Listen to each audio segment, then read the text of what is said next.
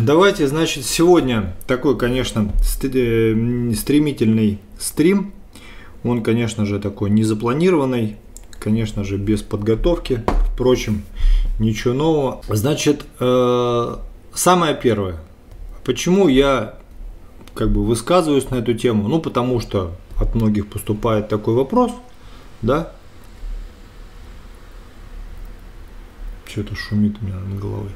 А, ну, во-вторых, как бы, ну, мне есть что на это сказать, тему, да, и более того, я своими инвестиционными советами, скажем так, и советами из понимания окружающего мира в рамках политики и экономики, ну, процентов на 70-80 оказываюсь прав, и своими советами огромному количеству людей, речь идет о нескольких сотнях, людях помог сберечь свои инвестиции, свои деньги, а кому-то даже помог заработать.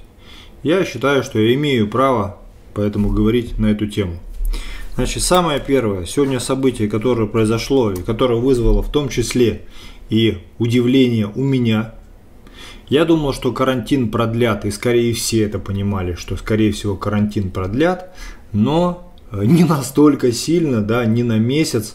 Но хотя у Путина была оговорка о том, что если появятся какие-то обстоятельства, которые позволят сократить время карантина, я хочу, чтобы вы это не э, упускали, да, а, а тогда мы это время карантина сохраним. Но карантин насколько эффективный, насколько я его видел. Давайте так, разберем некоторые нюансы.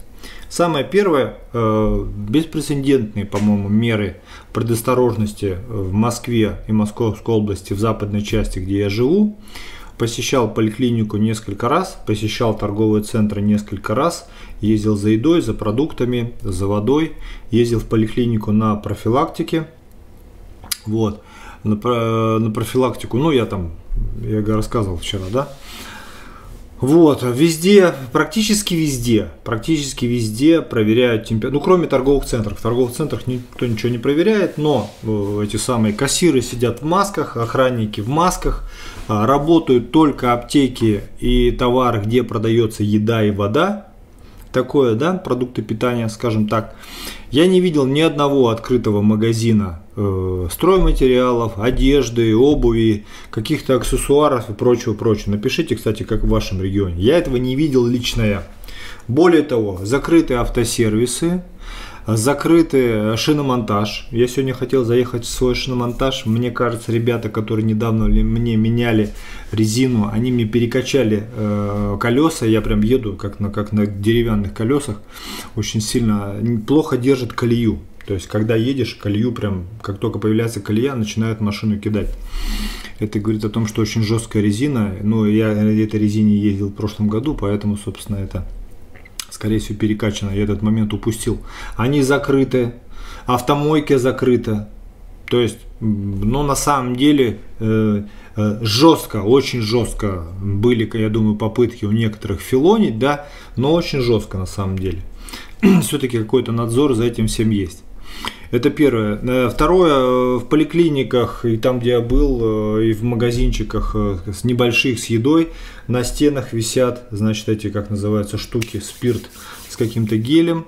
Это есть в поликлиниках, я фотки присылал, постоянно проверяют температуру, постоянно там эти самые, замеряют эту температуру, спрашивают, как себя чувствуете. И практически везде когда едешь, а мы ездили э, в Аэрофлот, ездили в паспортный стол, ездили в ЛРО, я ездил, в поликлинике ездил, в две разные. Везде спрашивают, посещали ли вы за границу недавно.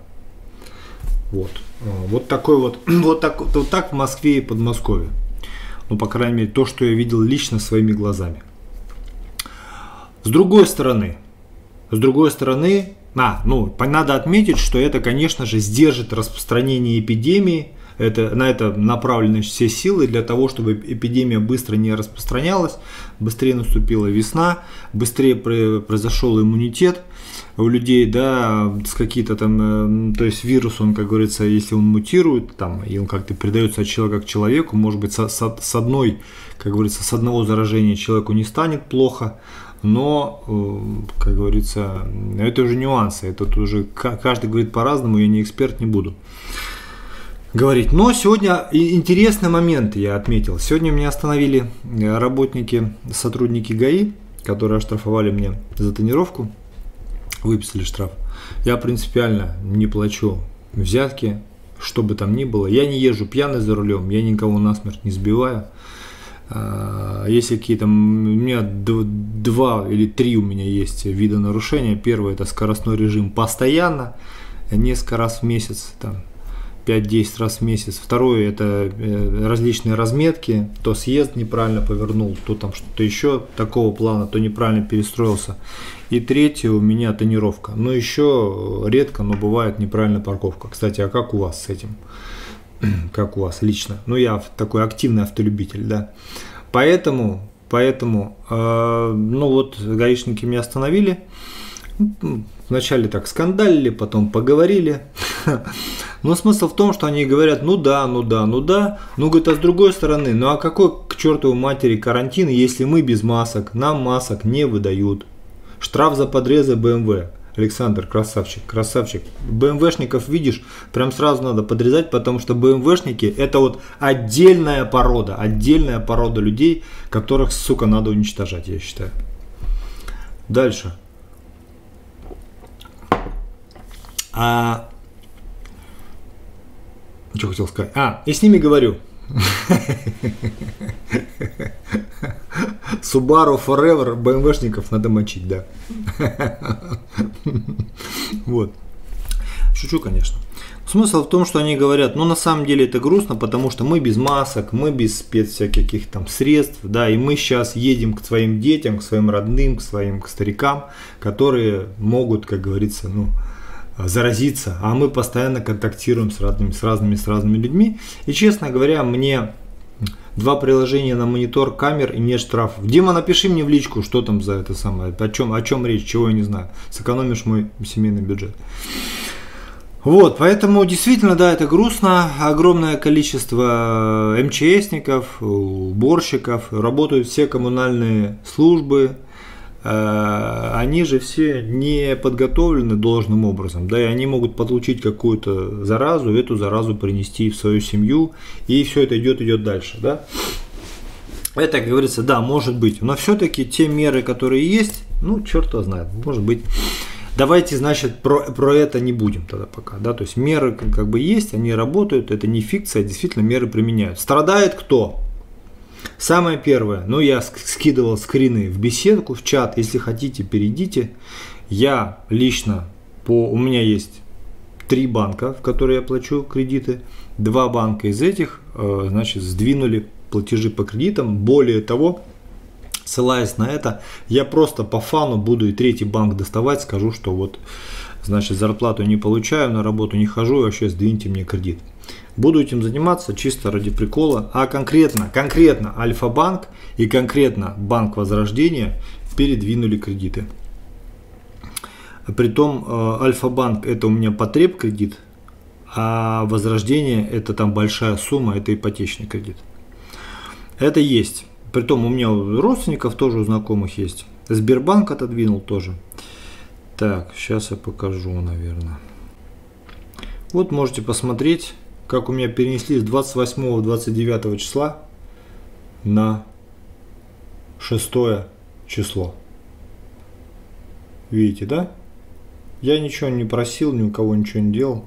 Платил до 28 до 29 было списание, тут на 6 апреля. Хорошо видно. Но возрождение, это у супруги моей в телефоне приложение, то же самое. Но там сдвинули по 30 апреля. Зачем тебе кредиты? SL9. Э, Объясните, зачем мне кредиты? Объясните человеку. Дальше. У нас смотрел сегодня Сергея Гуриева, да, вы знаете, что я люблю его пылесосить, заявил, что в России, заявил, что в России ситуация будет еще хуже, чем в Испании и в Италии –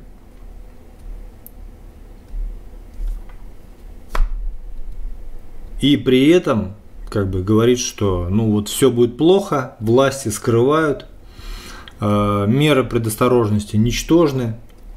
Поэтому, поэтому, э, вот поэтому. Посмотрим. Вы знаете, да, что то, что у нас был один такой индикатор, у нас сейчас есть второй такой индикатор, зовут его Сергей Гуриев. Нравится это кому-то или нет, но делайте все, что наоборот он говорит, и вы, скорее всего, будете попадать в точку. Более того, более того, более того, а, он заявил, что у Алексея Навального значит, есть э, антикризисная программа, и он предлагает для спасения страны применить эту антикризисную программу и Алексея Анатольевича поставить во главе некого такого комитета по борьбе с кризисом. Честно говоря, я заинтересовался и вам советую. Я заглянул, что такое за антикризисная программа. А антикризисная программа, она достаточно простая. Я, конечно, сейчас буду подшучивать, но смысл примерно такой, что первое там правило – вылечить всех от э, эпиди, этот, этот самый, карантин, карантин, значит, продлить подольше, с кризисом, значит, этим бороться, с коронавирусом всех излечить, кто заболел. А, в общем, в общем такие, знаете, как заявления вот на, на, на уровне газетных полосок. Э, э, заявления э, в стиле вот фракции КПРФ. Депутатов, как, как называются они? Компартии это, да? Партии КПРФ. За все хорошее против всего плохое. Совершенно верно, будь лучшим. Да, да, да. Вот такая вот кэп-программа, Саш. Да, да, да. Ну просто почитайте, просто почитайте. Ну вот я, честно говоря, думал, что что такое раньше испанский стыд, да, ну вот, вот это про это, думаю, что, блин, взрослый человек, да, но все-таки при всем, как говорится, этом, ну все-таки проводит какие-то расследования, действительно что-то выкапывает, какое-то грязное белье, вытаскивает это, ну, блин, ну, найми человека какого-нибудь, чтобы тебе что-то там писал, какие-то тексты более-менее, да, за небольшую зарплату. Ну, короче, жесть вообще. Ну, просто, ну, просто стыд. Самая большая проблема, которая стоит сейчас в мире – в России, кстати, и в мире. Весной происходит событие, которое влияет на, на весь последующий год. Каждый год. Какое событие? О каком событии я сейчас говорю? То есть какое действие происходит практически во всех странах мира, которое потом влияет на, как бы, на всю мировую экономику.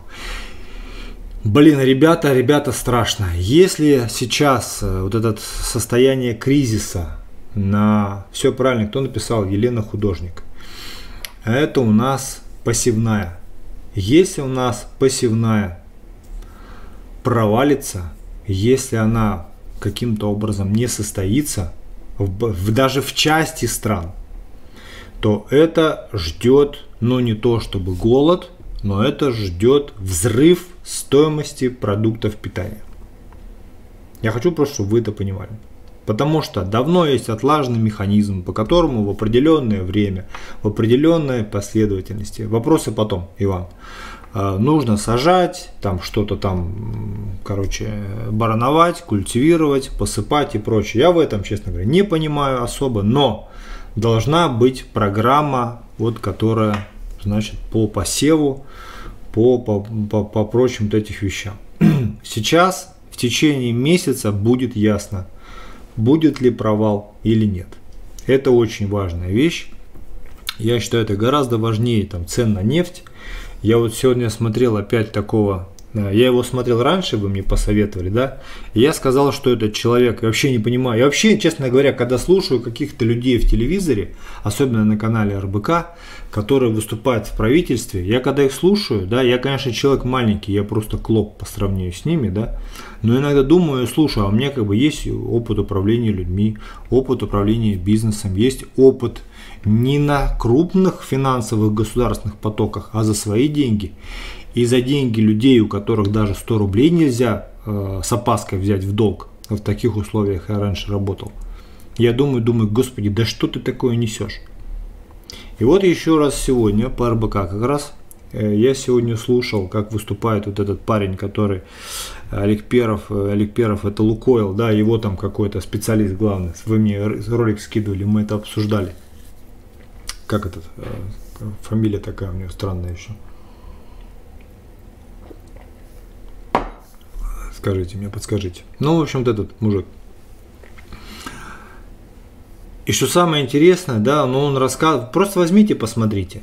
Возьмите, просто посмотрите, и пройдет какое-то время, месяц, два, три, посмотрите, что будет с ценами на нефть, посмотрите на геополитическую ситуацию, что будет конкретно, конкретно по нефти. Да не Олег Перов, Олег Перов акционер, а тот был какой-то там, как же его фамилия? Ну ладно, чуть кто-то напишет, я скажу. Федун, да, Федун, Федун, да, Федун. Вот этот Федун на голубом глазу, ну, пол, несет полную чушь. Ну, полную чушь. Ну, вам кажется, что это он говорит по делу. Ну, потому что вы, значит, не особо шарите. Если вы считаете, что как бы он говорит по делу, значит, вы не шарите в ситуации. Ну и э, как бы и посмотрим, да, а, замечу, да, что какие-то экстренные там какие-то а, совещания назначены в ОПЕК, да, понятно, что кто бы что ни говорил, реально, кто бы что ни говорил, но нефть по 25, даже 30, даже по 35 долларов не интересна никому. Она интересна только Китаю, она интересна только покупателям. Продавцам она не интересна, вот это надо понимать. Ну смысл сейчас взять за 20 лет раздать всю свою нефть. А дальше что? Через 20 лет, когда нефть у вас закончится. Говорят, что запасы Саудовской Аравии там 20-30 лет. Потом что? Вы можете ответить себе, что потом? Они задают себе вопрос, что потом?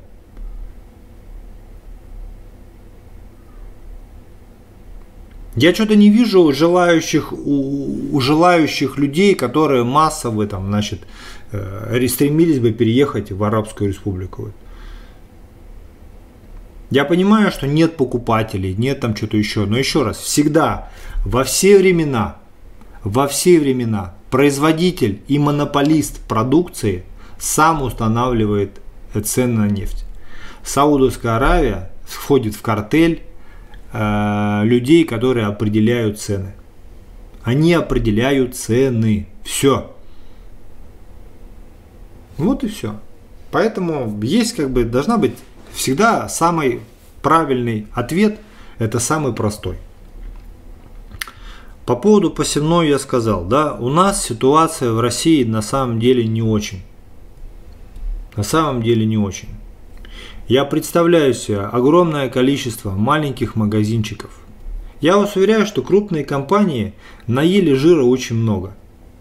Там переживают некоторые. Леруа Мерлен закрыты, Икея. Вы знаете, что в Москве магазины Икея самые дорогие магазины в мире. И как вы думаете, почему? Вы можете сами это узнать. Вы сами можете это проверить. Самые дорогие в мире – магазины мебели, магазины крупной одежды и прочие адидасы, да, ну потому что они, ребят, э, какая аренда, они сами себе строят комплексы, какая аренда, вы чё? Дело в том, что вот эти все крупные компании, за них переживать не стоит. А вот маленькие бизнесы, да, даже маленькие рыночки, маленькие сервисы, какие-то там э, автомоечки и прочее, прочее, прочее, прочее, это, блин, они Э, они, конечно, сильно пострадают. И огромное количество людей, я думаю, процентов 25 в нашей стране очень сильно пострадают от, э, вот это, от, этих, от этих каникул. Те, кто работает на госслужбе, им заплатят. Всем. Вы даже не думаете, кто работает на госслужбе. В крупных компаниях, крупных компаниях то же самое. Э, большинство обяжут просто заплатить. Потому что э, в крупных компаниях, в банках, там они большие, и на них напрямую давит государство. Они там не, не проскочат. Понимаете, да?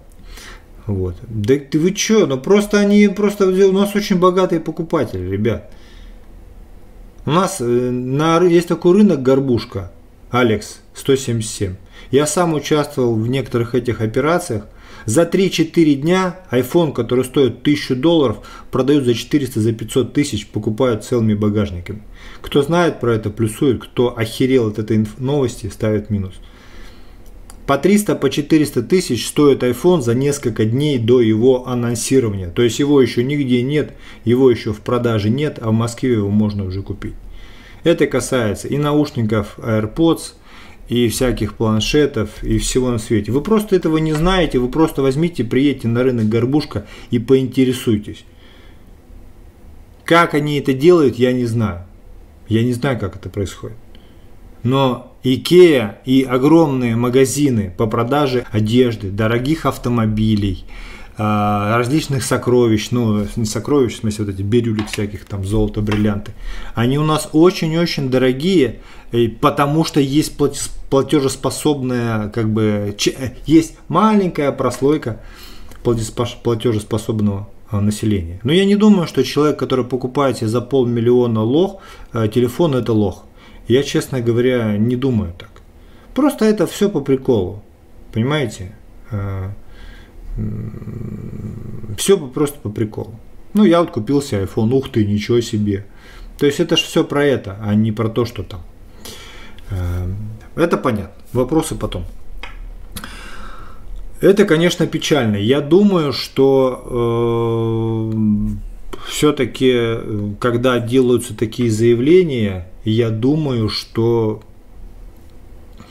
э, есть мера. На самом деле, когда нас пугает 98 годом, я очень хорошо знаю, я писал на эту тему дипломную работу э, в кризисе, про кризис 98 года. Я вообще разных много писал дипломных работ. Я делал это раньше за деньги благодаря этому узнал вообще очень много, много интересного. И теперь с тех пор, уже 20 более лет, смотрю на мир совершенно иначе. И я э, вижу, что ситуация, как бы, которая есть сейчас, она совершенно отличается от той, которая была там 20 лет назад. В этом плане у нас э, экономика гораздо более устойчива. Но все-таки, несмотря на все, каким бы я ни был охрененным патриотом, каким бы я ни был там, как бы не любил бы я родину, но надо признавать, что мы не являемся самостоятельным национальным государством. Мы не являемся. Мы являемся все-таки э, наш, придатком большой такой мировой экономики. И там, скорее всего, вот эта обязанность и вот это обязательство – оно не, э, не в каких-то договорах, а оно в головах.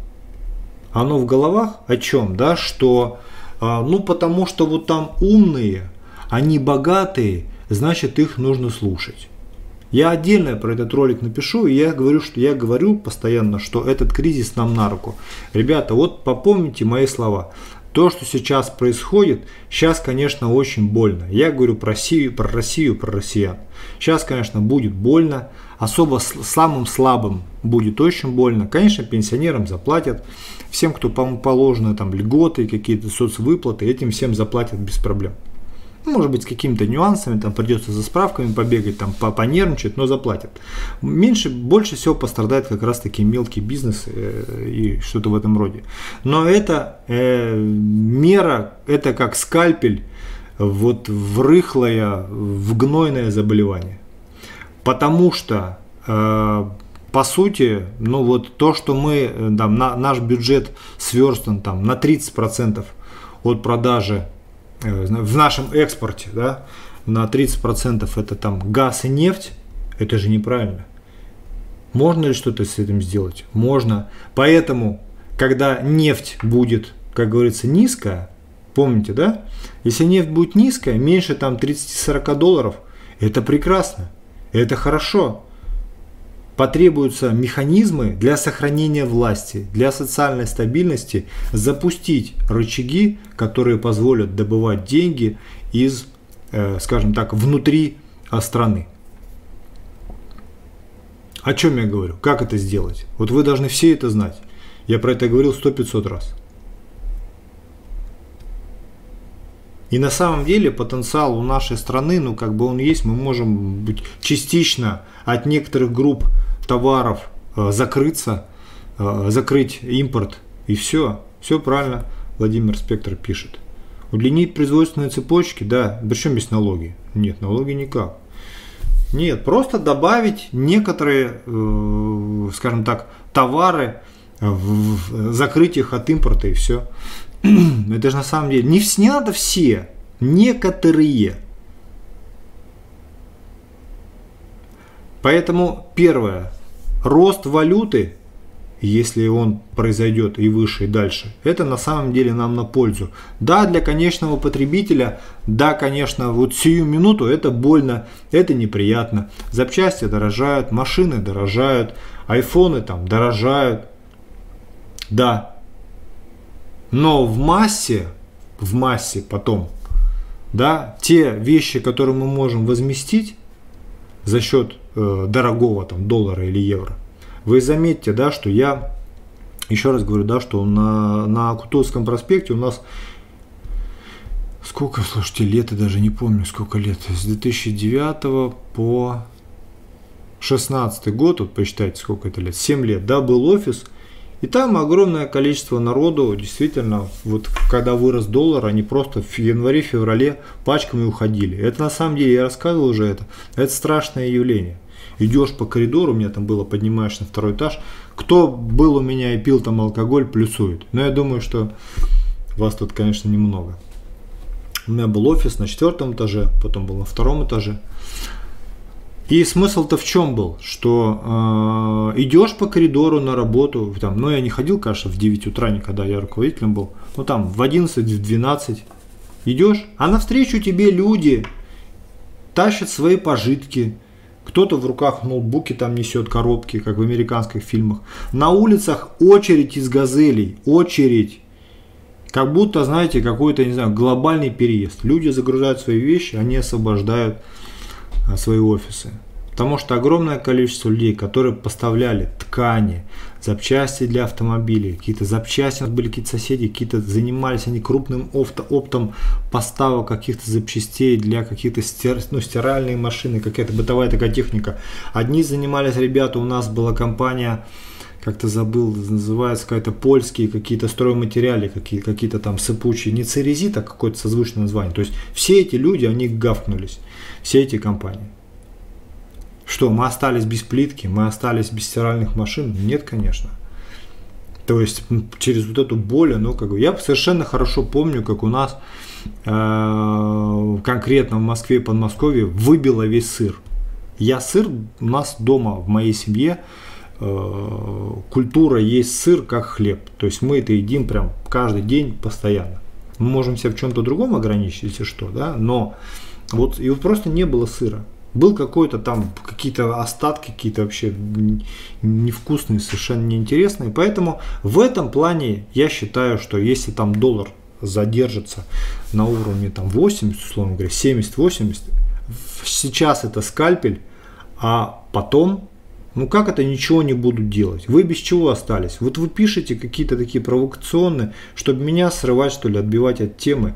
Ну зачем? Ну зачем вы так делаете? Вы меня просто расстраиваете. Поэтому дефицита бояться не надо. Напомню, напомню, хочу вас немножко успокоить. Мясо у нас на 100% производится свое. Все, практически вся продукция, которая производится мясная, говядина и свинина, Раньше у нас была вся бразильская, европейская и, внимание, австралийская. Саня, я правильно говорю? Практически все мясо производится у нас. Дальше, курица у нас поставляется давно уже в страны Восточной Европы и в Китай. Баранина у нас построи, пос, у нас, кстати, был такой случай э, два года назад. У меня есть знакомые, много знакомых из Северного Кавказа. Э, Э, сильно подорожала баранина. Дело в том, что огромное количество э, этого самого э, э, баранины стал покупать Иран и Сирия. И у нас просто цены взлетели. И даже в иной раз э, рассказывали ребята, что на Кавказе баранина стала по стоимости конкурировать с говядиной. Хотя баранина, они говорят, что должна быть дешевле но ее сложнее приготовлять, она хуже хранится там и прочее, прочее, да, у нее запах там и все такое. Вот. Поэтому э, с точки зрения, с точки зрения там баранина, говядина, свинина, колбасы, сыр, молочка вся белорусская, я думаю, батька наш нефтетрейдер, как бы вопросов там нету. Что там еще? Овощи, фрукты. Понятно, овощи, фрукты практически все турецкие, практически все китайское. Но, как говорится, э, это, как говорится, одна из единиц. Да, поэтому кто-то у нас говорит, что а, мы в изоляции тут с голоду умрем. Я считаю, что это не более чем пугалки. Вот. Зерна клубные, все заграничные. Но на самом деле неправда. Э, это неправда, потому что у нас картошки в регионе столько продается, они не знают, куда ее девать, потому что из Египта а потом Египет, э, Ливан э, привозят картошку более дешевую. Она, конечно, на пестицидах вся, дает там два урожая им в год. Но она дешевле, она чище, она красивее. И более того, там, ну, лоббистские э, договоренности международные, они, как правило, сильнее. Поэтому, как говорится, вот вы, ну, прежде чем такое писать, ну, еще раз говорю, вот вы, большинство из вас ребята молодые. Для тех, кто там 80-х, 70-х годов рождения, то, что происходит сейчас, ну, понятно, что это неприятно. Но панические настроения граждан, которые есть, они реально смешные. Они просто смешные. Сегодня, когда гаишники меня остановили, в Москве, кстати, очень мало полицейских, ну, по крайней мере, на дорогах этого мало видно, во дворы чужие я не заезжал. Но гаишники говорят, что у нас задача, если мы видим машины с иностранными, ой, с иногородними номерами, останавливать, э, как бы спрашивать, э, что приехали, э, спрашивать, значит, цели, там, намерения приезда, да, и что-то в таком духе, но не более того. Дальше. Я считаю, что хорошо, что сейчас идет э, такая вот попытка немножко дать регионам больше полномочий. Я считаю, считаю, что это хорошо. И сейчас даже происходит то, что э, в некоторых регионах, по-моему, в двух регионах, напишите в каких, в Коми, по-моему, а да, вот Коми у меня написано, Коми, еще кто-то Алтай или кто, двое уже а, пошли в отставку. Вот. И это, как говорится, я думаю, что это первые ласточки. Но я думаю, что это, скажем так, э, хорошо. Потому что, вы знаете как, Астр... А, Архангельск, да, Архангельская область.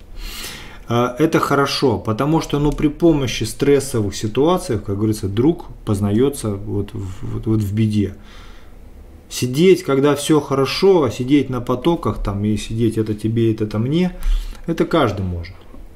Вот. Поэтому я считаю, что вот это все, что происходит, это хорошо. Вот вы можете, вы можете со мной быть не согласны, да, но я смотрю как бы более стратегически, потому что действительно э, вот этот э, вирус, который там есть по всему миру, вы посмотрите, как некоторые страны при помощи этой экстренной ситуации решают свои политические вопросы на самом деле. Ведь это же решение политических вопросов. Китай, помните, да, с Гонконгом вопросы закрыл, провел мобилизацию, он провел какую-то реформу медицины, реформу армии, реформы национальной там, значит, гвардии, прочее, прочее, прочее, да. Они прям провели целую работу. Я вас уверяю, сейчас американцы на вот этом вот, э, э, над этих вот ряде проблем проведут какие-то еще более ущемляющие, закручивая, ну, кстати, это всех стран касается, будут закручивать гайки, больше ведут электронные слежки, больше ограничат права людей там на шаг влево, шаг вправо, согласны со мной? То есть они обязательно вот будут этим заниматься. Что мы видим самое главное? Что западная медицина, она направлена только на обслуживание богатых людей. Люди, которые бедные, у них есть масса барьеров для того, чтобы получить значит, э, полноценную заботу, полноценную медицину. Следующий момент, который мы получили, я об этом говорю, я об этом отдельное видео запишу, у меня есть мысль на этот счет, что э, евро, запад, э, западная вот эта евро евросообщество, оно неоднородно, оно каждый за себя. Кризисная ситуация породила э, значит, э, взгляд на то, что действительно каждый сам за себя. У всех свои проблемы. А, вы итальянцы, а мы швейцарцы. Ну и все. Вы там сами, а мы тут сами. Собственно, да, вопрос-то зачем тогда Евросоюз? Для того, чтобы что? Следующий момент, который произойдет, если мы идем в кризис, есть у нас большие проблемы, в мире есть огромное количество дотационных регионов, которые за счет богатых стран, скажем так, живут для того, чтобы продвигать их политическую волю. Там что будет тогда?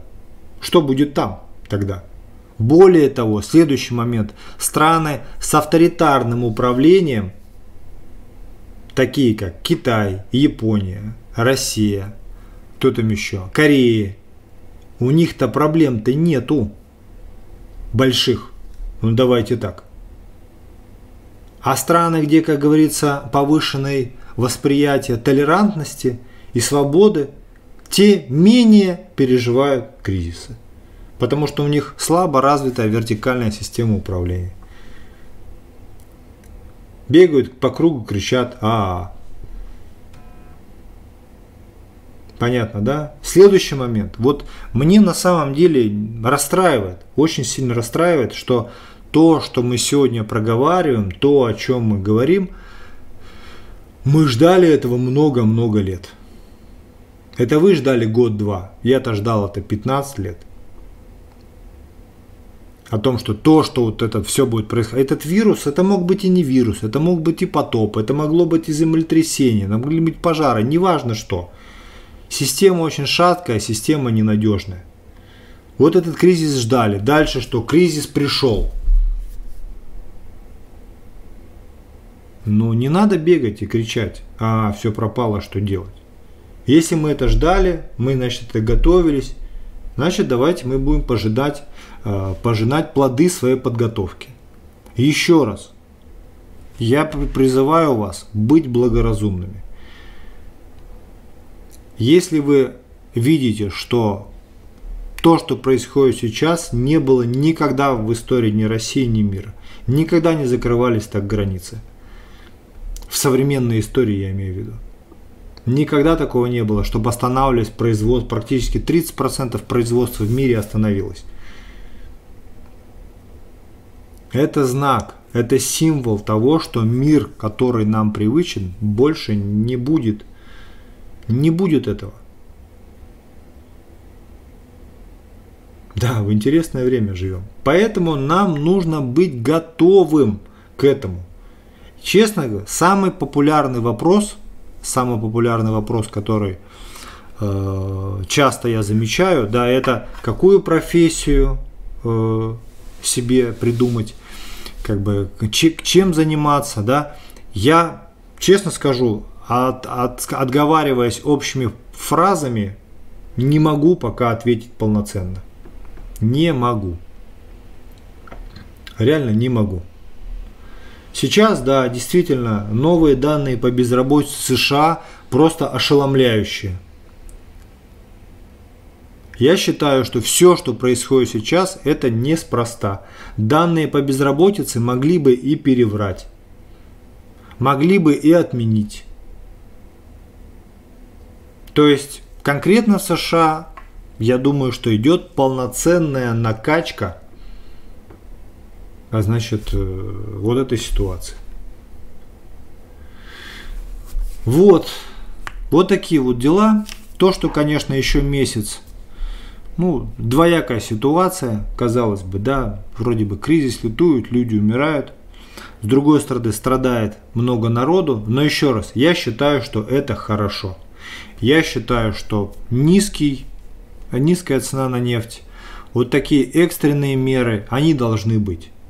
Они должны быть, потому что вот эти вот кризисные явления, ну вы знаете, помните, как у Высоцкого, да, если ты друга, как говорится, хочешь проверить, ты его веди в горы. Там в горах почему? Очень много сложных ситуаций, и он себя действительно проявит.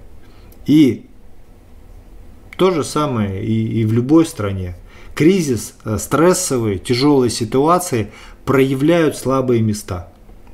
А слабые места, экстренные ситуации, да, требуют смелых решений, острых решений, передела власти, передела финансовых потоков.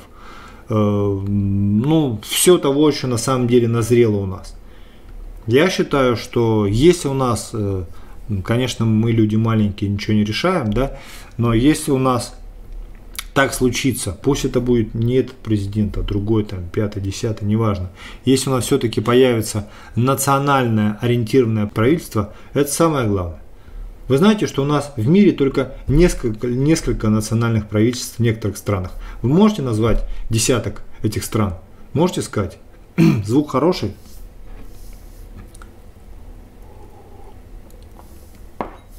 Я оптимист. Я не... Почему я оптимист? Я, я считаю, что надо бороться до конца. Беларусь. Да. Швейцария. Да. Израиль. Да. Китай. Да.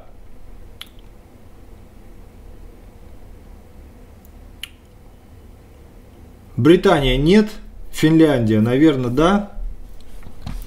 Норвегия, да. Венгрия, да.